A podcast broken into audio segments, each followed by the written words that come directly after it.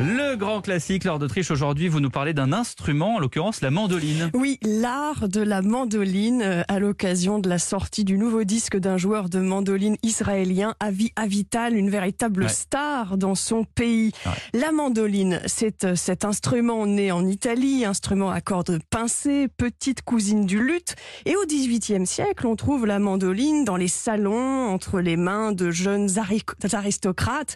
Euh, L'instrument était très en vogue aussi à Paris avant la Révolution, par exemple. Et s'il y a un compositeur qui a beaucoup composé pour la mandoline, c'est Vivaldi, ce compositeur italien du XVIIe siècle, ici joué par Avia Vital.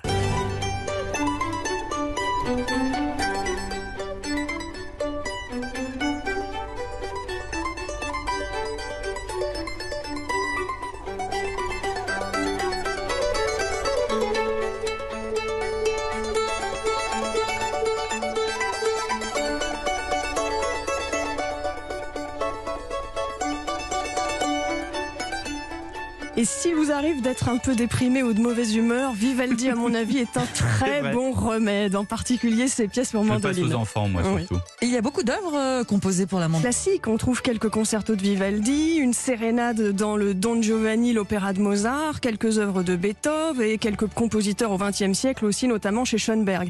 Et donc, euh, pour élargir le répertoire, pour euh, adapter finalement ce petit instrument d'un autre siècle à aujourd'hui, eh bien, Avi Avital transcrit euh, certaines œuvres euh, pour ne pas euh, la voir disparaître justement de la scène classique. Et depuis, il remplit les plus grandes salles de concert du monde, de Carnegie Hall à New York, à la Philharmonie de, de Berlin. On trouve la mandoline chez Beethoven dans ce très bel adagio qu'il a écrit pour mandoline et harpe.